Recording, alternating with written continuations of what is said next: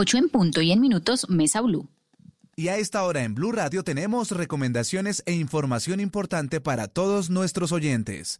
Para Volkswagen la seguridad es una prioridad en todo momento. Y este es el momento de protegerte, de lavarte las manos, de distanciarte socialmente y de tener paciencia. Pero también es la hora de aprovechar el tiempo en familia, de reconectarte y de disfrutar la compañía de los que más quieres. Es un mensaje de Volkswagen. Seguimos con más aquí en Blue Radio. Son las 8 de la noche.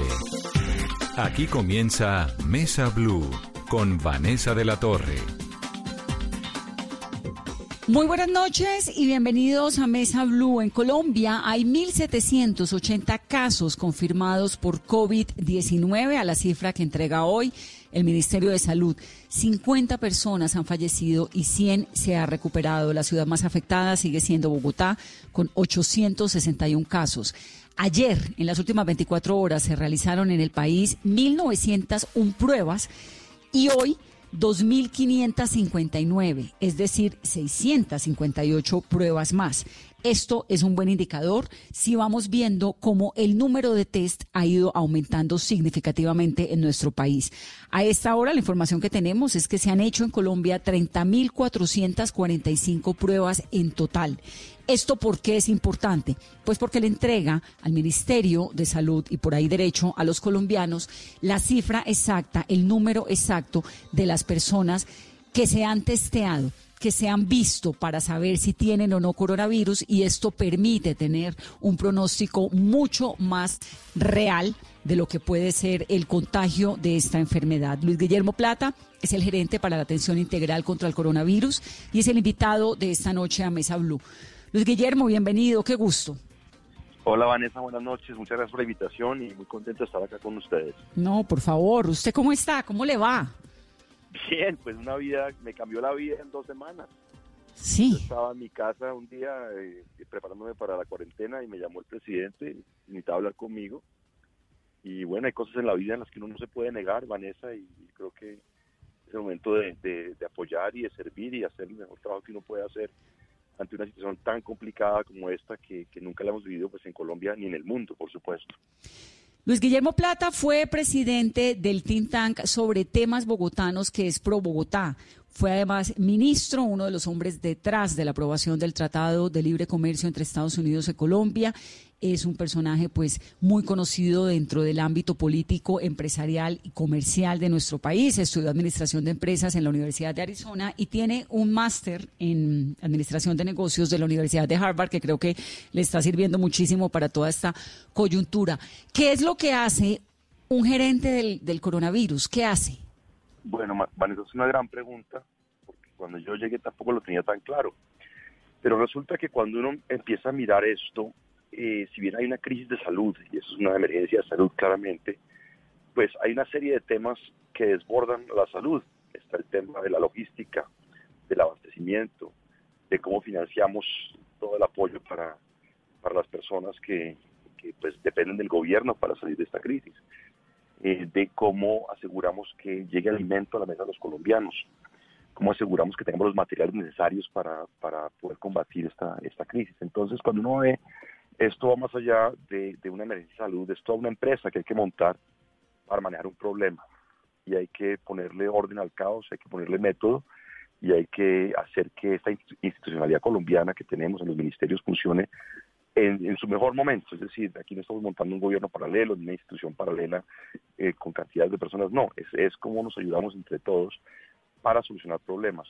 Aquí no hay un problema que dependa únicamente de un ministerio o de una agencia. Todos los líos son del tamaño mayúsculo que requieren la intervención de muchos. Entonces, en esa medida, si podemos coordinarnos mejor, eh, actuar de una manera mucho más coordinada, pues seguramente el resultado también va a ser mejor.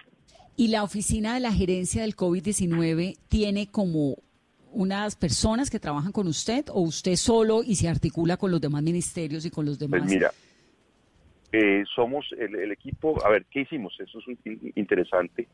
En el Palacio Nariño hay un salón muy grande, que es el Salón Bolívar, es un salón que se usa para grandes eventos, reuniones, eh, banquetes incluso y hemos tomado el Salón Bolívar para crear lo que llamamos el cuarto de guerra.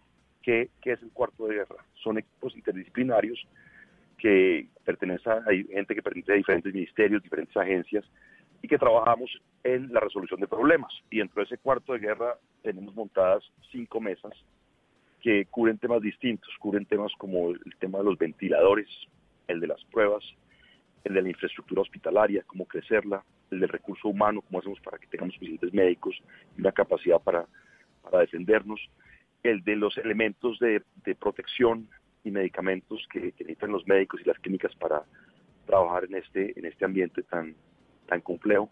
Entonces lo que hemos hecho es una metodología llamada metodología ágil, que es una metodología desarrollada eh, en los años, a principios del, del año 2000 por la industria del software para resolver problemas en tiempo real. Esto es lo que tenemos allí, son mesas de trabajo donde está el Ministerio de Salud, está el Ministerio de, Transporte, está el Ministerio de, de, Comercio, está el INVIMA, en fin, otros, otras entidades y cada cual se enfoca en solucionar los problemas en tiempo real para que podamos reaccionar muy rápidamente y podamos hacer que las cosas sucedan. Al final del día se trata de eso, que las cosas pasen y pasen rápido y ojalá pues pasen bien.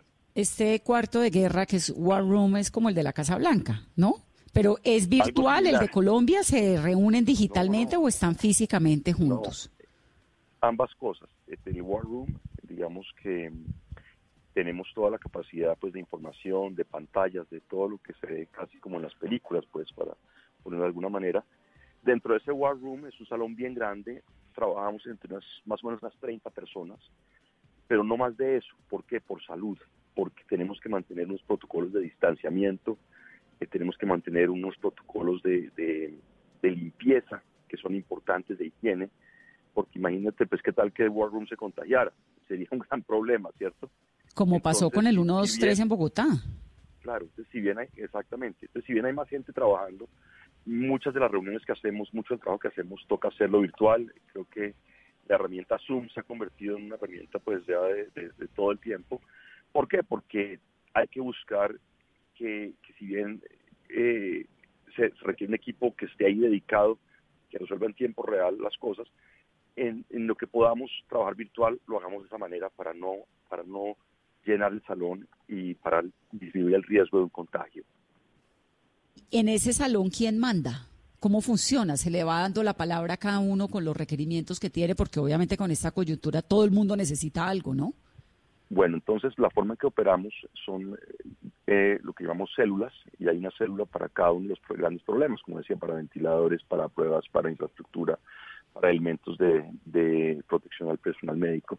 Y esa célula trabaja en esos temas y va, va eh, desarrollando eh, las soluciones. No hay un jefe como tal, es una estructura muy plana, poco jerárquica, donde la idea es que la gente esté empoderada y la gente pueda resolver y como equipo interdisciplinario pues puedan tomar decisiones. Por ejemplo, si nos toca traer, importar un producto, ventiladores, digamos, por, decir algo, pues eh, no basta con hacer el pedido, tiene que llegar a Colombia, se nacionaliza, entonces necesitamos que la DIAN se mueva rápido, necesitamos que el INVIMA facilite la, la, aprobación de la importación, eh, necesitamos que transporte esté atento a que, a que esos ventiladores puedan moverse por las carreteras o como haya que traerlos o distribuirlos por el país. Entonces todo eso sucede en tiempo real y, básicamente entre más plana sea la estructura y más capacidad de decisión tenga cada célula, pues seremos más efectivos y más rápidos en buscar soluciones. ¿Cuál es, cuál es el, el, el, el, no, adicionalmente?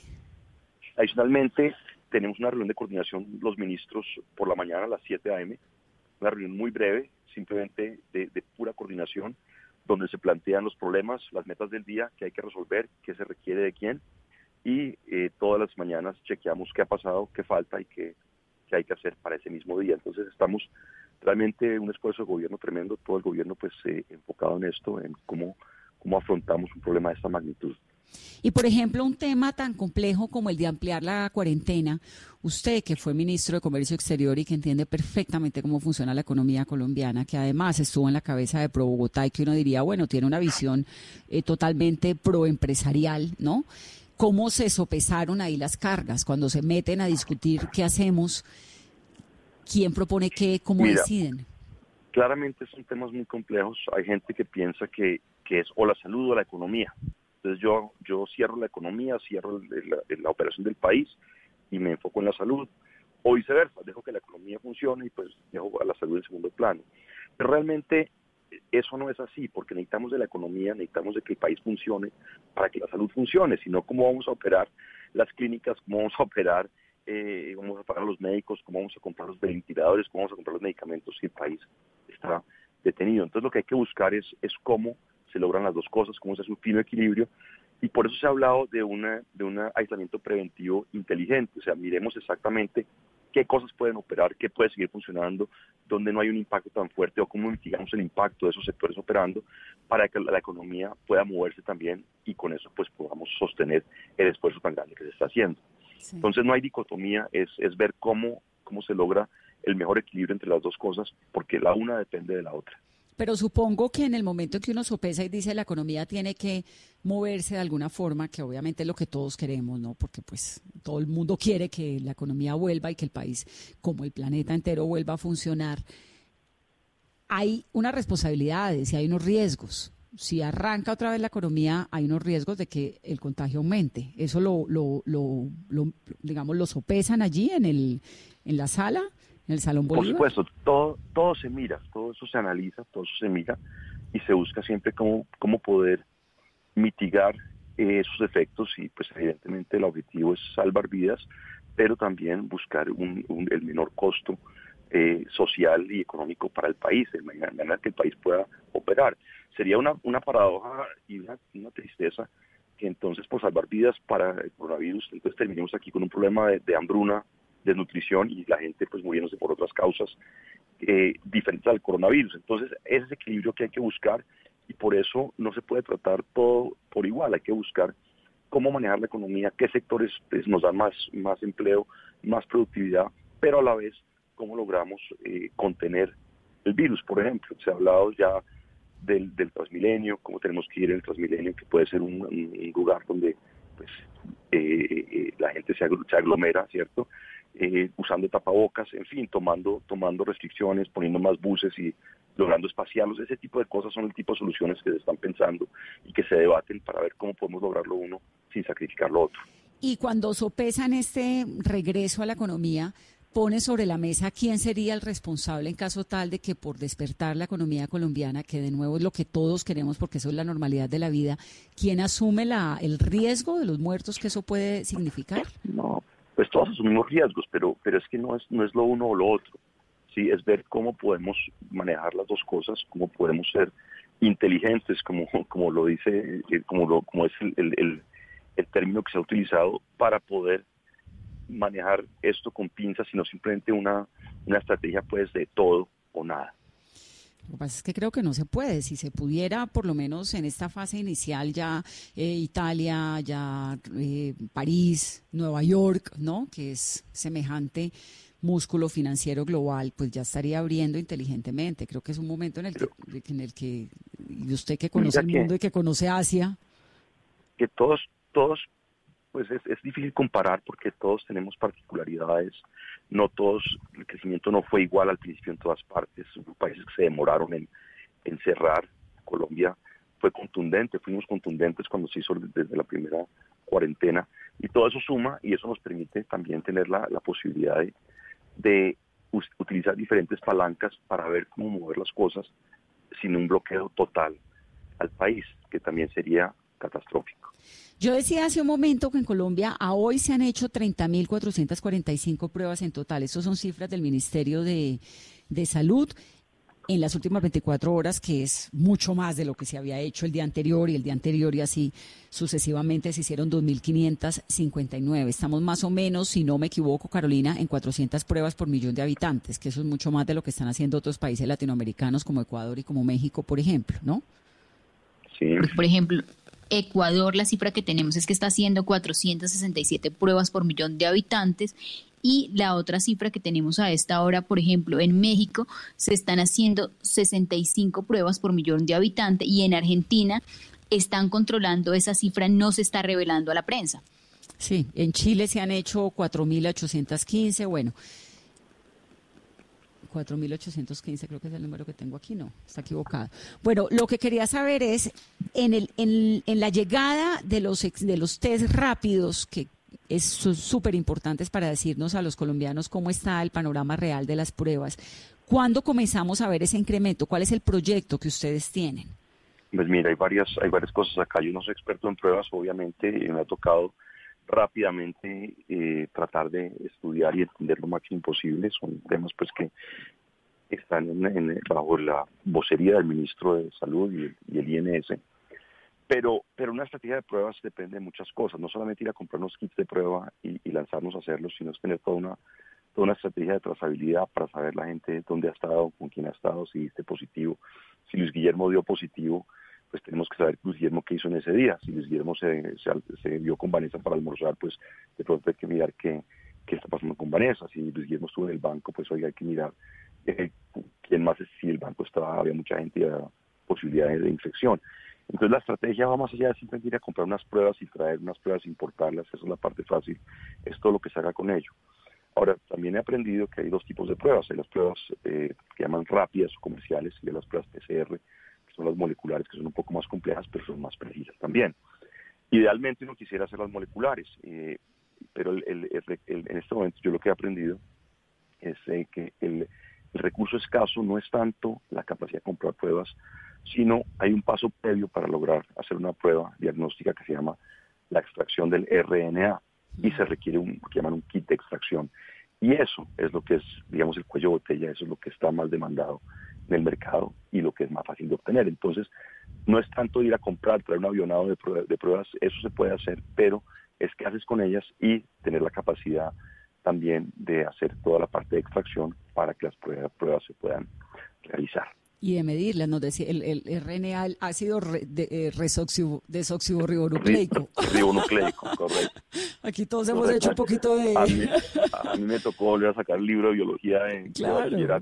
A todos nos ha tocado aquí sacar todos esos eh, conceptos pues y ponerme al día y pues tratar de aprender lógicamente pero digamos que hay gente experta que sabe de esto que está al frente de estos temas y pues uno trata en mi rol lo que uno trata de hacer es facilitar ver cómo podemos acceder a las pruebas acceder a los reactivos acceder a la tecnología a las máquinas de lectura. ¿Eso dónde se compra? Nos decía ayer el ministro de Salud que es súper difícil porque un mercado como el estadounidense, por ejemplo, cerró la venta de ventiladores, lo mismo en el caso de Alemania, en algunos eh, aspectos particulares. Veíamos al mandatario canadiense quejándose de que Estados Unidos le había cerrado este, este comercio. Es como el mundo entero, cada uno queriendo comprar lo que puede. ¿Eso dónde se consigue? O sea, cuando uno habla de, de, las pruebas, ahora sabemos que el laboratorio va a traer un montón, pero, pero eso dónde se consigue, eso cómo funciona. Pues tal cual, conseguir esas cosas es dificilísimo. Y pues uno que no ha estado en ese mercado aprende rápidamente que hay gente que sabe de eso. Luis Guillermo Plata pues tendría que coger, eh, bueno, las páginas amarillas que ya no existen o el Google para decir, oiga, ventiladores, ¿cierto? Y si a mí me van a comprar ventiladores, seguramente voy y compro los equivocados y compro unos ventiladores de techo, lo más probablemente sea así. Entonces hay gente que sabe eso, que tiene los contactos, que ha venido haciendo esto para hospitales públicos y privados y nos están ayudando a identificar los proveedores. Pero hablaba yo con un gran proveedor ayer, uno de los más importantes del mundo de Estados Unidos, y me decía, mire, la demanda mundial de, ventiladores solía ser alrededor de unas 50 mil unidades año. Hoy en día estamos sobredemandados y la demanda total es de 2.5 millones de ventiladores. Entonces, claramente hay un cuello de botella gigantesco acá, hay más de 180 países compitiendo por un recurso escaso.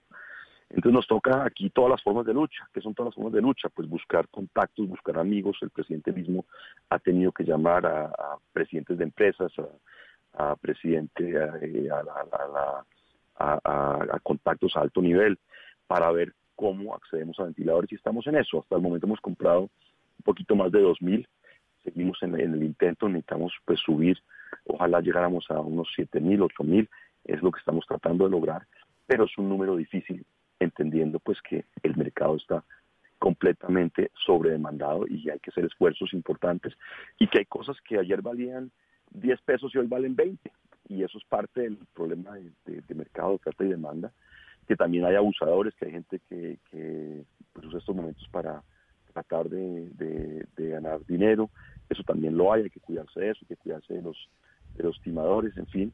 Es un mercado muy, muy complejo, muy convulsionado, pero pues eh, estamos en ese esfuerzo China, de conseguir los ventiladores. China es fabricante de ventiladores y de pruebas, ¿verdad?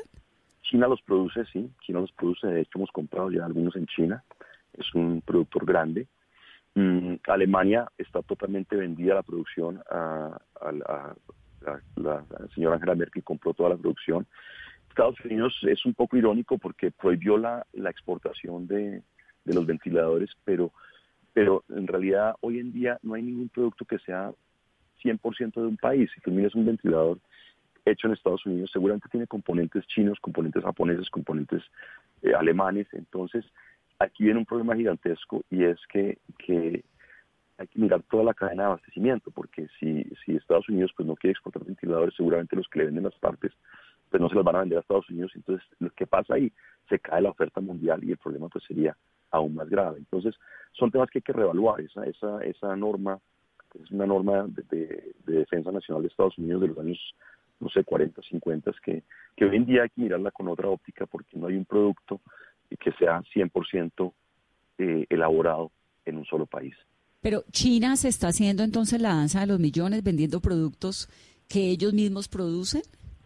Pues China está es, es un jugador importante acá, están vendiendo ventiladores, por supuesto, pero yo diría que más que los fabricantes, los que están abusando, en, los mercados siempre hay intermediarios, hay brokers, hay, hay traders que pues tienen stocks y entonces el que lo tenga, el que tenga un stock, eh, pues obviamente lo va a tratar de vender al mejor postor y cuando hay países literalmente peleando por colarse en la fila para comprarlos, pues eh, eh, ciertamente pues hay gente que, que tiene poca, digamos, poca eh, ética y pues por unos pesos más son capaces de romper un contrato. De hecho, por ejemplo, hoy perdimos un contrato, el cual ya estaba firmado y alguien llegó y nos lo quitó. Afortunadamente era una, una cifra pequeña, pero pues eso va a pasar, porque llega alguien y ofrece más dinero y bueno, eh, Pero eso era alguien, alguien supongo que es un gobierno, ¿no? Sí, otro país. Otro país. ¿Y es un contrato de qué? Era un contrato de ventiladores, para un, era un tamaño pequeño, pero pues esas cosas pasan. Esto es muy atípico en el sentido que es la primera vez cuando hemos tenido tragedias en Colombia, tu Mocoa o el eje cafetero, el terremoto, algo así, pues eran, eran digamos, desastres, digamos, lo primero que todo localizados en un área. Aquí estamos atendiendo el país completo. Segundo, pues eh, la economía siempre estaba funcionando independientemente del desastre. Aquí tenemos lo que tú has dicho, pues hay unas dificultades de, que todo opere como si no estuviera pasando una, una situación tal como esta. Y tercero, había ayuda internacional. Aquí solamente, no solamente la ayuda internacional se ha recortado, sino que tenemos una competencia internacional. Estamos compitiendo con otros países por un recurso que está muy limitado. Doctor Luis Guillermo, ¿y Colombia cuánto tiene de presupuesto para la compra de ventiladores y en esas negociaciones cuáles son los precios que hay? No, el problema no es, aquí el problema no es de precio, el problema es de conseguirlos. Así estamos bregando y haciendo un esfuerzo gigantesco, eh, pero el problema es más de, poder conseguirlos, de poder eh, avanzar en esa lista de espera. Para darles una idea, Colombia fue el país número 86 en, en eh, en tener un caso positivo, o sea, digámoslo, en infectarse. Eh, o sea que fácilmente puede haber 80 países que, les pasó esto primero que a nosotros, que están en la lista de espera tratando de comprar los mismos ventiladores y llegaron antes que Colombia. Entonces tenemos que hacer todo el lobby político con embajadas, con, eh, con Cancillería, con Presidencia, usar contactos personales, todo lo que sea necesario para ver cómo nos hacemos a un buen número de ventiladores que tanto necesitamos. Increíble. ¿Cuánto vale un ventilador?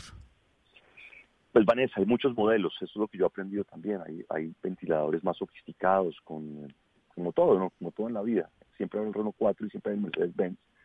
Pero un ventilador, digamos que sea un producto, un ventilador de, de, buena especificación, más de unos 15 mil dólares.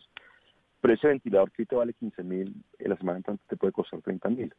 O ese ventilador que vale 15 mil, te dicen, te lo entrego, te lo entrego por 15 mil en agosto es que resulta que los queremos para mayo. Entonces, si los queremos para mayo, pues nos van a decir, oiga, eh, no, no son 15 mil, sino son 20 mil o 25 mil o el número que, sea. Y son parte, pues son problemas de mercados reales que nos toca reaccionar ante ellos, ¿no? Y además que de ahí depende la vida de las personas, que es lo que está pasando en, en, Italia y en España, ¿no? Que usted decide a quién le pone el ventilador según las condiciones de vida que tenga, de las capacidades que tenga como de sobrevivir, que eso es a lo que nadie quiere llegar. Es, es tremendo. Ahora, si uno, sigamos, el país pasa esta, esta etapa, que es lo que todos esperamos, y la vida vuelve a la normalidad, todos esos ventiladores que se compran y todos esos insumos, insumos siguen sirviendo? Por supuesto, eso es una gran ventaja, pues si tenemos ventiladores de sobra, eh, habrá siempre hospitales y clínicas donde podrán ser utilizados. Igualmente con los elementos pues de, protección de los médicos, estoy hablando de tapabocas, estoy hablando de trajes antifluidos, estoy hablando de gafas, de guantes, de todas estas cosas. Yo creo que siempre será mejor sobre, sobredimensionarnos para una crisis muy fuerte y, y si no se usan, pues digamos, no es tan grave en el sentido que son cosas que no son perecederas, no se van a dañar y que siempre se consumirán. ¿no? Yo usaba la, la, analogía que si uno, si uno está en una fiesta, obviamente esto no es una fiesta, pero tienes una fiesta y te sobró, al día siguiente te sobraron 10 botellas de whisky, pues no es grave, se, se utilizarán en algún momento, el problema es que uno esté en la mitad y pues se acabe el whisky. Claro que esto no es una fiesta y pues no es un, no me refiero a un momento festivo, pero hay cosas que si sobran, bienvenido sea, lo que no pueden es faltar. Doctor Luis Guillermo, y otro de los temas es la capacidad hospitalaria en cuanto a camas para unidades eh, de cuidados intensivos. ¿Cuántas vamos a necesitar para enfrentar el pico de la pandemia y cómo estamos hoy? Pues mira, hemos hecho un cálculo muy juicioso. Eh, el problema, digamos, de adecuar infraestructura, eh, y de ampliar la capacidad de camas no es tan grave porque se pueden pasar camas de cuidado intensivo, de intermedio a intensivo, se pueden mover eh, camas de, digamos, de atención básica a hoteles o infraestructuras como, como coliseos, como corferias o como otros lugares, pero para una, tener una verdadera unidad de cuidado intensivo necesitamos tener ventilador. Entonces el elemento clave es, es el, elemento ventilador. No, es que eso es muy impresionante. y es el escaso. Es el elemento escaso en el mundo. Es, es, muy impresionante porque es que es la imagen de un aparato que respira por la persona que no puede respirar. Yo no sé si, y se lo digo a los oyentes, digamos, para que entendamos el concepto del ventilador. El mundo realmente está dividido en este momento entre los países que tienen más ventiladores y los que no, porque los que tienen más ventiladores son aquellos que le pueden instalar una máquina para que los pulmones le funcionen a la persona que está sufriendo las consecuencias más dramáticas del coronavirus y el que no pues no, no puede, se muere. Y por eso esas cifras de muertes tan dolorosas que estamos viendo es porque gente que no le pudieron reemplazar el, el ejercicio de los pulmones a través de respiradores. Eso me parece tremendamente fuerte. Luis Guillermo, ¿cuál es su máxima? hay una, cosita ahí, Vanessa. Recientemente se está hablando en el mundo de hacer como un pacto, lo que llaman un, un, un pacto de distribución global de ventiladores, porque hay países grandes, hay países bullies, como en todo siempre hay bullies en la vida, que, tienen capacidad económica y músculo político para hacer cosas que otros países no tenemos esa capacidad. Entonces se habla de, cómo se puede hacer una distribución un poco más equitativa en el mundo, porque si no, pues los ricos se, quedarían con, con todo y los que estamos, pues no tenemos esa capacidad. No, pues, si uno negociando con Trump, además. Entonces, eh, como todo hay bullies, y pues creo que tendría sentido que se, lograra ese tipo de, acuerdo eh, mundial entre los productores. Pero ese acuerdo pasaría por dónde? ¿Por la Organización Mundial de Comercio o por dónde? No, no, es un acuerdo, digamos, un, acuerdo de voluntades de los que lo producen para ver, oiga, ¿cómo hacemos para, para que esto se reparte de manera un poco más justa y más equitativa, ¿no? Y que no todo vaya a aquel que tiene capacidad de lobby o capacidad económica de, de lograr un ventilador. Entonces, pues, es, es buscar que sea más equitativo. No es nada fácil, es una cosa que está en, que se está comenzando a hablar, pero que a mi juicio tendría todo el sentido. Y estos chicos que están haciendo ejercicios con ventiladores que uno ve en las universidades colombianas un montón, ¿esos ventiladores sirven? ¿Presentan algún tipo de opción? A ver, hay avances interesantes. Yo he hablado ya con los de la Universidad de Antioquia, Ruta N. Ellos tienen un avance bien interesante, están trabajando con unos socios tecnológicos también y de producción. Hay otros avances interesantes también la Universidad de La Sabana, eh, tiene un avance eh, valioso, ya lo radicó en Talimbima para, para evaluación. Hay otras iniciativas que está manejando la ANDI. Y yo creo que todo eso es bueno, yo creo que todo eso es bueno y ojalá, ojalá pues puedan entrar a producción. pero, pero digamos la estrategia nuestra no puede ser esa. Si eso lo logramos y funcionan eh, eh, y nos refuerzan, magnífico, pero pasar un prototipo a una producción industrial en, gran escala es difícil. Entonces, eso, eso es una cosa que hay que trabajarle, que es importantísima, que tenemos que tomarla muy seriamente y apoyarla, pero simultáneamente hay que seguir buscando y hay que seguir negociando. No, porque además es que estamos hablando de miles, ¿no? No son cientos ni decenas, son miles. ¿Cuál es, su frustración diaria cuando usted llega a esta casa, a su casa a esta hora, ocho y media de la noche? ¿Qué lo frustra?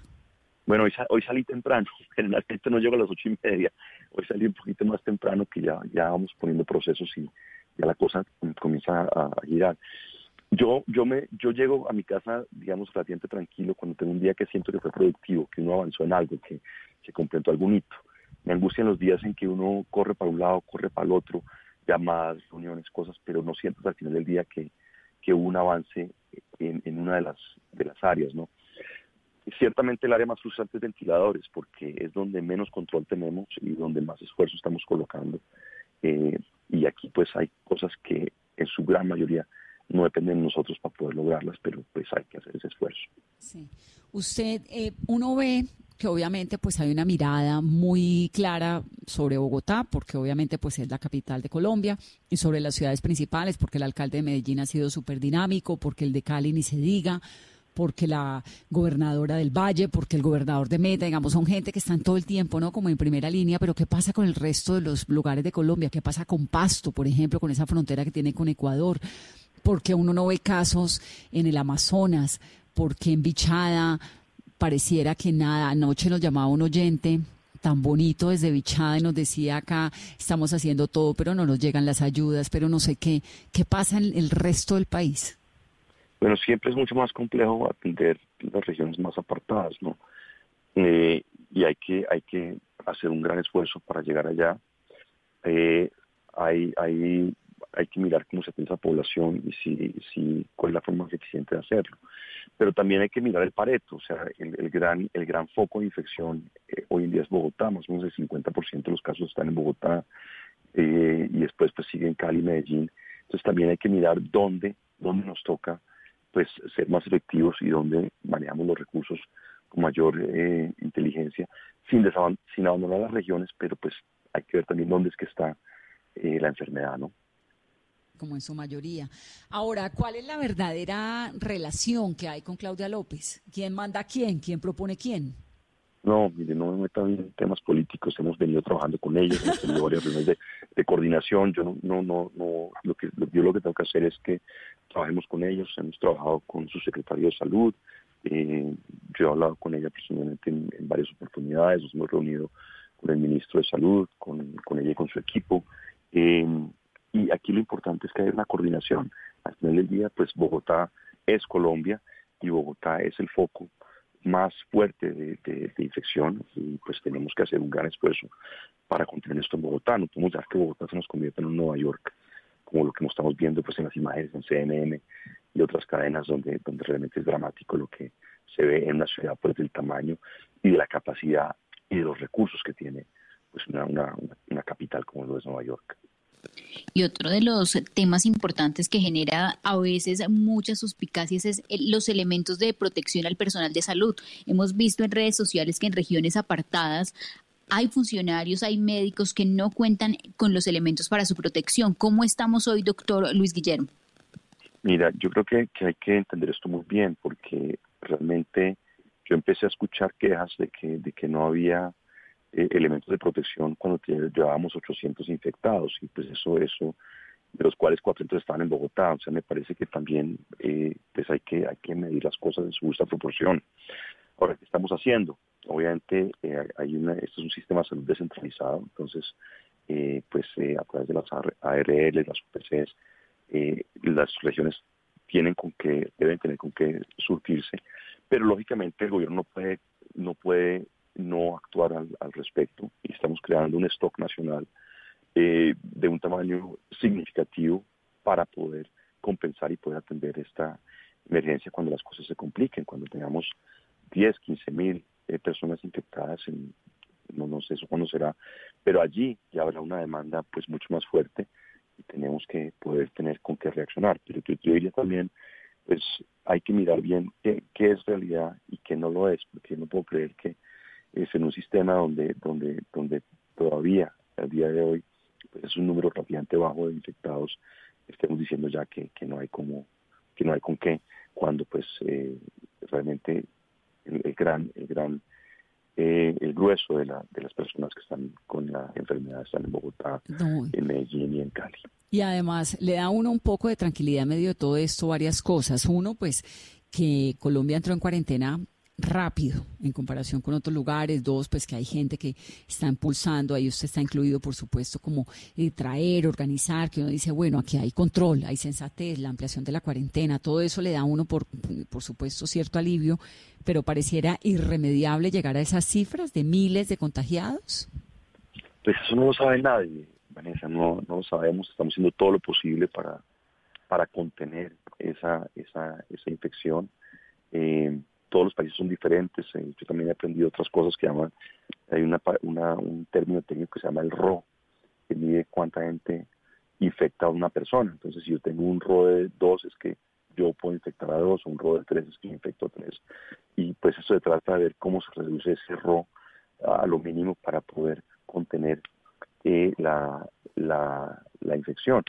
Eh, el problema no es tanto un problema médico como un problema de infraestructura, porque el, virus en sí mismo no es tan, no es tan, eh, tan mortífero, tiene una, una mortalidad más o menos del 2%, es lo que dicen los expertos, pero el problema es que nos entendemos todos simultáneamente y entonces que un, país, cualquier país que está diseñado para atender pues una, unas necesidades, digamos, promedio en un año, pues de pronto tenga que atender unos picos que no ten, y no tenga la capacidad para hacerlo que es apenas normal, no tiene pues las camas para atender a la gente que se enferma normalmente, el promedio de los años, pero el problema acá es que nos enfermemos todos al mismo tiempo y pues desbordemos la capacidad hospitalaria. No, que ahí, es, cuando, ahí es cuando se vuelve el virus mortal, porque hay un montón, no, no, no, no de gente eh, enferma y si el porcentaje de la mortandad es pequeño, si hay mucha gente enferma, pues ese porcentaje, por más pequeño que sea, terminó siendo mucha gente. Hay ese error del que me habla ¿Lo tenemos claro para Colombia? ¿El número de contagio, el porcentaje? Yo, yo tengo un número, pero preferiría que, eso, eso, pues yo no soy el vocero de esto, no, meterme con esos temas técnicos que después, después, eh, eh, eh no ministro de Salud. No, no es eso. Lo que pasa es que uno, uno al no ser técnico, al no ser experto en las cosas, puede, puede decir eh, cosas equivocadas que y puede inducir a, pánico, a reacciones de la gente. Entonces yo me cuido mucho de lo que diga y, yo sé cuáles son mis competencias. Yo soy, yo soy bueno para armar equipos, yo soy bueno para organizar cosas, yo soy bueno para, para tener método, pero pues yo también sé que no soy epidemiólogo ni soy médico y tengo que tener cuidado de, de, hasta dónde puedo opinar en esos temas, aunque pues uno va aprendiendo, va conociendo, pero pues hay gente que, que realmente sabe de estos temas y lo están haciendo muy bien. No, y me parece perfecto porque este es un momento para también tener eh, mucha prudencia, mucha sensatez, pero el Rossi me lo manda por el interno para mis números y mis curvas. Sí, es más un, tema, un tema de responsabilidad. Que yo tengo aquí mi... irresponsable lanzar, lanzarme a decir cosas que sí, sí. pero esto, esto pues no es así o es, sí, se puede leer de otras maneras. De acuerdo. Para terminar, ¿por qué aceptó este cargo? Esto es un riesgo grandísimo es una pandemia, nadie sabe esto, cómo funciona, cuándo se va a acabar. Es decir, no hay un modelo a seguir. Usted por más que haya pasado por Harvard y por la Universidad de Arizona y por Washington y por el TLC y por lo que quiere y por ProExport, pues aquí no hay un modelo que uno pueda seguir. Esto es inédito. ¿Por qué se, se, metió en esto? Pues Vanessa, yo creo que hay cosas en la vida que, uno no puede decir que no. Y, y, yo tuve una discusión pues con mi familia, con mi esposa, sobre si aceptaba esto o no y decidimos finalmente como familia, fue una discusión que no fue, no fue sencilla aceptarlo, yo creo que hay momentos que pues si uno puede servir tiene que hacerlo y si el presidente me pidió que la acompañara pues yo lo hago gustoso entendiendo que hay riesgos grandes, hay riesgos personales, hay riesgos de salud. Yo pues tengo una vida muy diferente ahora, ahora llego a mi casa, básicamente me toca decirme a la puerta, a la puerta de la entrada para que me dejen seguir. Eh, yo no puedo tener contacto físico con mi esposa ni con mi hijo, y eso, eso me ha dado muy duro. eh, tengo una vida distinta, sí, una vida muy, muy diferente a la que tenía hace dos semanas. Pero bueno, eso es parte del, parte del trabajo y parte de lo que sabíamos que, venía con esto y, yo lo único que espero es que, que podamos salir de esto pronto y bien librados y que, que, que uno pueda contribuir, que lo que el esfuerzo que se hizo pues tenga un impacto y que podamos eh, ayudar y que, las personas que les corresponde hacer el, trabajo fuerte, que son los diferentes ministerios, pues puedan sentirse apoyados y uno pueda de alguna manera hacer que las cosas sean un poco más sencillas, un poco más eh, eficientes. Ay, Luis Guillermo, le estamos robando tiempo a su familia hoy que salió temprano, que puede descansar, que puede estar con ellos. Muchísimas gracias por estar en Mesa Blue. Para nosotros, para los oyentes, es súper importante entender cómo funciona esto, lo del cuarto que se está, que está funcionando, que está organizado en el Salón Bolívar, saber que detrás de esta angustia que estamos sintiendo todos los colombianos hay unas personas maravillosas, entregadas y dedicadas a sacar esto adelante. Usted, por supuesto, hace parte de ese equipo. De verdad que gracias por estar en Mesa Blue esta noche.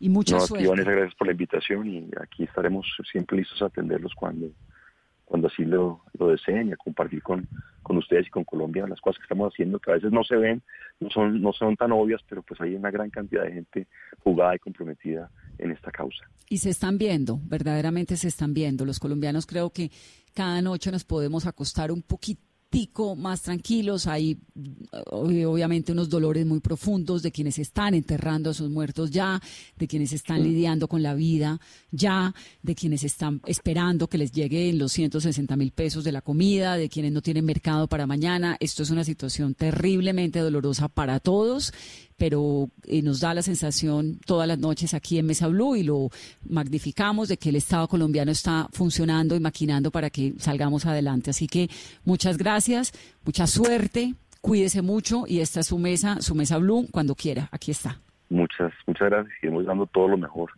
para salir de esto y, realmente pues uno, uno siente la pérdida de vida, siente el dolor de las personas. En el cuarto de guerra no somos insensibles a las cosas. Eh, yo he visto gente llorando porque se cayó un pedido de ventiladores o gente llorando porque, porque no estamos logrando las cosas a la velocidad que quisiéramos hacerlo y pues también uno se solidariza con, con todos los colombianos que estamos pues, sufriendo de una manera u otra esta, esta gran crisis, esta gran dificultad. Gracias. 8.42 minutos de la noche. Hacemos una pausa en Mesa Blue. Todos tenemos un reto, algo que nos impulsa, eso que nos hace levantar de la cama todos los días, un sueño que nos lleva al límite y nada más importa. No importa el dolor, ni la frustración, no importa el tiempo. Un reto que es a la vez nuestro combustible y nuestra obsesión. Porque nada se consigue de la noche a la mañana. Este es mi reto. ¿Cuál es el tuyo? Pasta Sonia, sabor y energía que te hacen mejor. Trabajamos pensando en usted. Cuando avanzas en el camino, siempre enfrentarás miedos, obstáculos o barreras. El poder del turbo te impulsa a romper esos límites. Para tu marca, Revista Turbo, experta y líder regional de la industria automotriz. Pauta con nosotros. El poder está en el turbo. Circula con El Colombiano, El País, Vanguardia y El Universal. Los miércoles cada 15 días. Más información www.revistaturbo.com.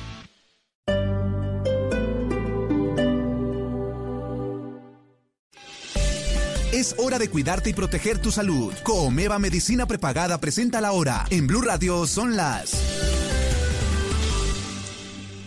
8 de la noche y 43 minutos en Mesa Blue. Es hora de estar bien protegido. En Coomeva Medicina Prepagada somos más de 6.000 profesionales de la salud a tu disposición. Te cuidamos en casa con nuestra atención médica domiciliaria 24/7 y tienes orientación médica telefónica ilimitada cuando la necesites. Afíliate en coomeva.medicina-prepagada.com. Tu vida y la de tu familia valen oro. Coomeva Medicina Prepagada. Somos mucho más que planes de salud. Aplican condiciones. Vigilados por salud.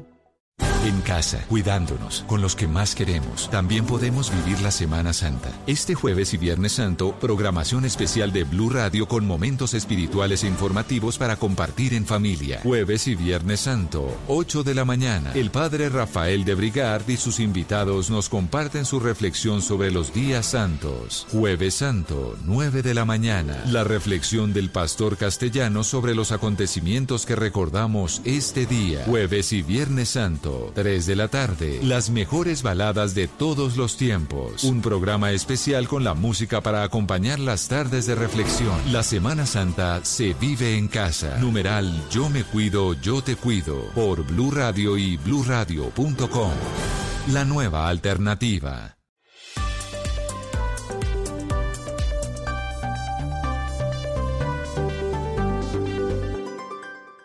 Cuando avanzas en el camino, siempre enfrentarás miedos, obstáculos o barreras. El poder del turbo te impulsa a romper esos límites. Para tu marca, Revista Turbo, experta y líder regional de la industria automotriz. Pauta con nosotros. El poder está en el turbo. Circula con El Colombiano, El País, Vanguardia y El Universal. Los miércoles cada 15 días. Más información www.revistaturbo.com. Estás escuchando Blue Radio, un país lleno de positivismo, un país que dice siempre se puede. Hoy es momento de quedarnos en casa y cuidar a los que tanto han dado por nosotros. Esa es nuestra manera de darles las gracias. Demostremos que somos capaces de ver el lado positivo de cada situación. Unámonos y volvamos a conversar en familia. Saquemos los juegos de mesa y convirtamos este momento en un espacio de amor y reflexión para volver a lo esencial. Cuentan con nosotros y con nuestros canales digitales para que puedan quedarse en casa. Es tiempo de cuidarnos y querernos. Siempre se puede. Banco Popular. Somos Grupo Aval. Vigilados por Intendencia Financiera de Colombia. 8.45 minutos de la noche. Carolina, las proyecciones más optimistas en Colombia estiman que el 0.4% de los colombianos se van a contagiar de coronavirus. Esto es 200 mil personas. Es que el tema del coronavirus no es lo mortal que sea, sino lo masivo que es mucha gente se contagia y muy fácil. El 0.4% de un país parece que no es tanta gente, pero cuando hablas de 200 mil personas, pues es mucha gente. De esos 200 mil, lo que se estima es que el 15% sean graves. Casos que terminen en hospitalización sin ventilación eh, artificial y un 5% de casos muy críticos. Serían 10 mil pacientes en los casos más optimistas. Por eso lo que nos dice Luis Guillermo Plata, que es el gerente del coronavirus, cuando habla de que en Colombia logremos llegar a 7 mil ventiladores, y ayer el ministro de Salud nos decía 9 mil, ojalá, pues es esa cifra de personas que no van a poder respirar por sí solas y a las cuales se les va a tener que poner una máquina para que lo puedan hacer. 10.000 pacientes, en los casos más optimistas, los análisis más optimistas hablan de que van a necesitar esos ventiladores y esas unidades de cuidados intensivos. Hay en el país 3.200 camas de cuidado intermedio que no necesitan ni tienen ventiladores mecánicos por el momento y el gobierno ha logrado tener con proveedores internacionales 1.510 ventiladores en el momento que se espera que pronto comiencen a llegar. Ese, digamos, es el verdadero dilema y la situación pues tan difícil que hay en, en nuestro país y en el mundo, ¿no? Nos queda caro esa, esa, pues esa sensación de que como toda la noche lo decimos, de que el gobierno está haciendo todo lo posible. Lo que pasa es que es una situación muy difícil. Nos toca ayudar cuidándonos, quedándonos en la casa y teniendo paciencia. Por favor, paciencia. Vanessa, y que en la sala de guerra también lo están dando todo, para que se pueda lograr mantener esa empresa y manejar este gran problema. Y la frase del doctor Luis Guillermo Plata nos llega al corazón a todos. Es una guerra en la que nadie es insensible en esa sala y ha visto gente llorando porque les han quitado las negociaciones por ventiladores. O sea, de ese nivel es que estamos hablando. Pues es que Colombia fue el país número 86 en tener un caso, el primer caso de coronavirus. Luego hay 80 países antes que nosotros y el mundo entero peleando por lo mismo. Imagínese usted negociando con Donald Trump algo. No, y la cifra, Vanessa, el, al año se negociaban 50 mil ventiladores en el mundo y ya se están negociando 2 millones y medio al año de ventiladores. Es una situación realmente muy, muy complicada, pero ahí vamos, paciencia, en casa, metiéndole todo el optimismo posible. Y vamos a hablar en breve con Brigitte Baptiste, con quien nos gusta siempre hablar, es la rectora de la Universidad EAN. EAN. Un segundo, Brigitte, porque tenemos, antes de ir a la Universidad EAN, tenemos eh, oyente, que siempre es una buena noticia. ¿Me escucha, don Enrique? Buenas noches, Vanessa y toda la audiencia. Sí, le escucho, perfecto. Bienvenido a Mesa Blue. Muchas gracias, Vanessa. ¿Cuál es su nombre y su mensaje?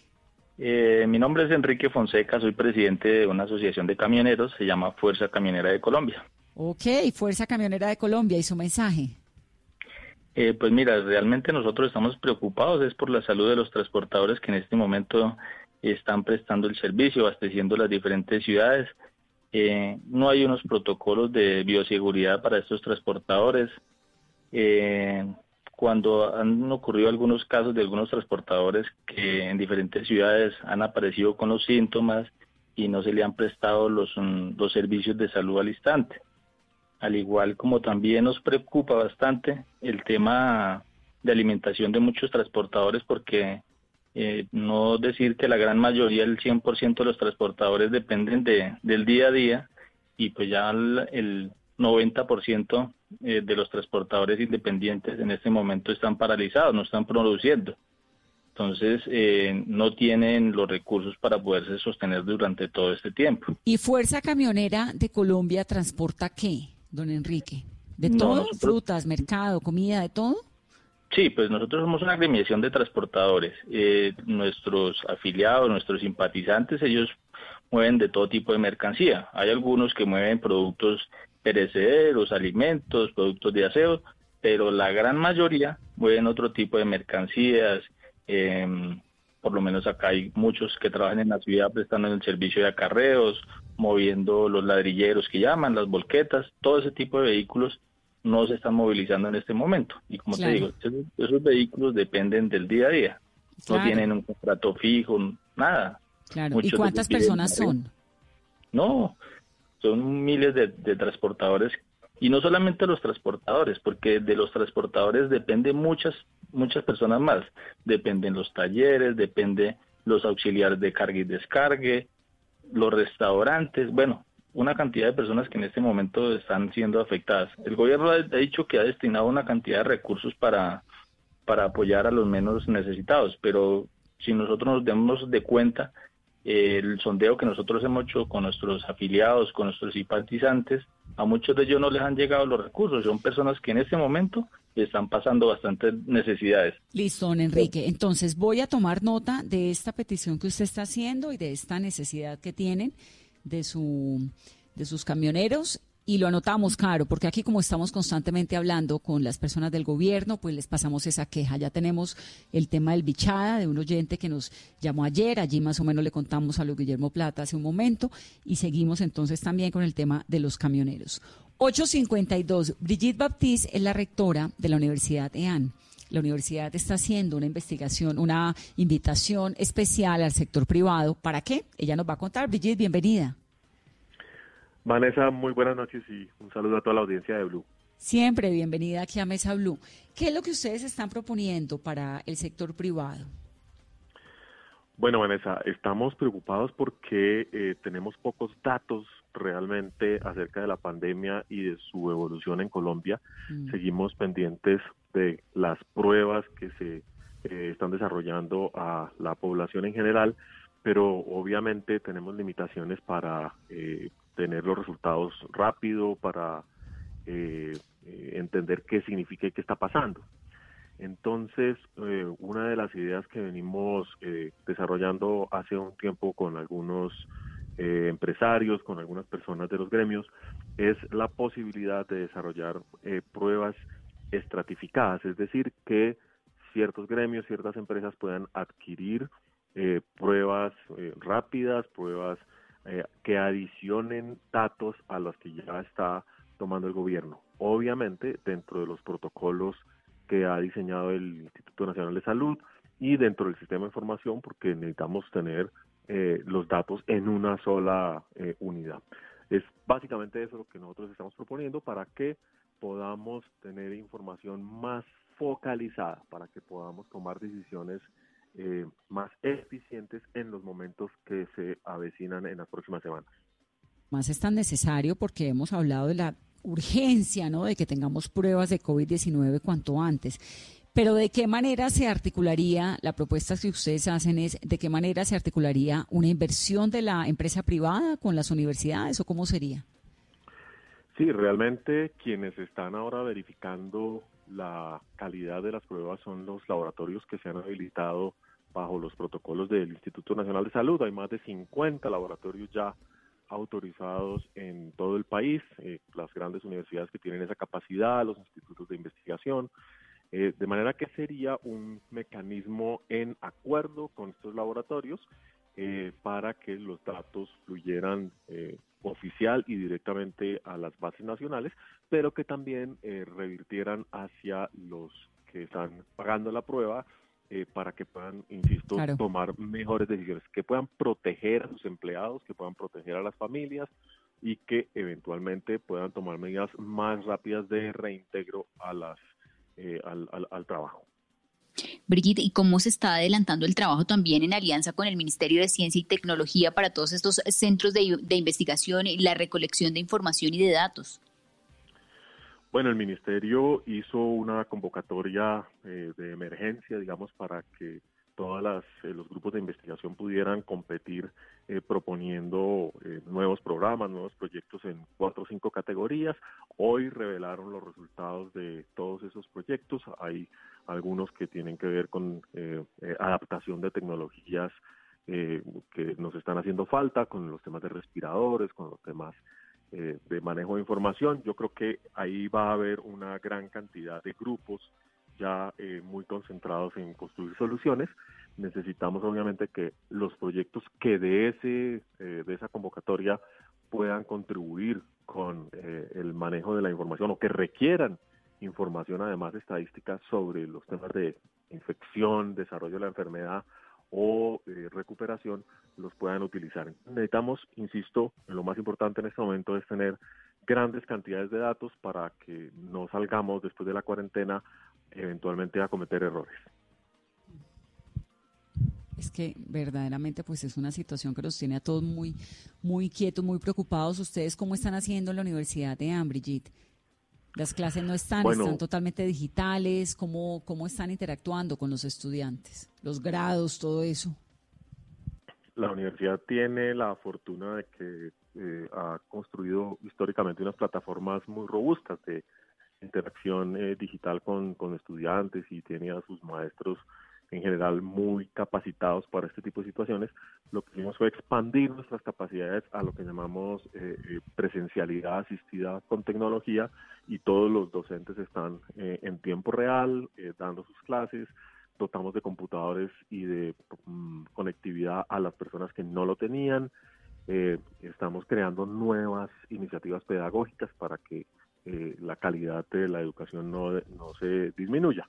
En general, la universidad ha podido responder eh, bastante bien a los retos del momento. Ahora vamos a ver qué sucede en, en, los, días que nos hacen falta, pero importante que, por ejemplo, los estudiantes que están sanos, que están en capacidad de trabajar, puedan recuperar el tiempo de laboratorios, de prácticas, que las personas que tienen eh, pequeños emprendimientos también tengan alguna condición de seguridad adicional. Por eso la universidad también está promoviendo eh, el concurso con el Plan de Naciones Unidas para el Desarrollo, con PNUD, con la ANDI eh, y con otros agentes para desarrollar un casco de protección adicional para las personas que lo requieren. Pensemos en las cajeras de los supermercados, pensemos en las personas que están como a quien acaban ustedes de entrevistar, preocupadas por los conductores de los camiones que no tienen eh, suficientes garantías. Entonces necesitamos que las personas que están sanas y que tienen bajo riesgo de contagio o de transmitir el virus a otras personas estén mejor protegidas. Así que mañana se estará revelando el resultado del primer concurso del el CASCOVID. Eh, hoy la vicepresidenta hizo mención al mismo. La ese concurso está participando es esa iniciativa. Ese concurso es una invitación a proponer diseños especiales para elementos de protección para, digamos, la segunda línea de fuego detrás de los trabajadores de salud, que son los que están, ah. digamos, más amenazados. Como máscaras y estas cosas que necesitan, indispensables. Exactamente. Exactamente, entonces necesitamos mejores diseños, necesitamos capacidad de fabricarlos aquí en Colombia, ya tenemos a muchos de los gremios eh, de la, del caucho, del plástico, de la confección, eh, completamente comprometidos en evaluar cuáles serían alternativas adicionales, ya no para los profesionales de salud, eh, sino para eh, las personas que están, digamos, eh, trabajando hoy en día y que necesitan una protección especial para evitar el contagio, para que no se toquen la cara, por ejemplo, o para que si estornudan o están en un espacio compartido, pues no vayan a correr el riesgo de infectar a otras personas. Y eventualmente para todo el mundo, porque creo que todos vamos para allá, ¿no? A ponernos... Todos vamos para todos allá. vamos para allá. a tener que aprender a vivir un poquito como los motociclistas, en algún momento que se rehusaban a usar casco de seguridad. Ahora, si queremos movilizarnos en Transmilenio, si queremos eh, algún tipo de actividad en la construcción, por ejemplo, el gremio de la construcción requiere proteger a sus empleados, entonces necesitamos hacer mediciones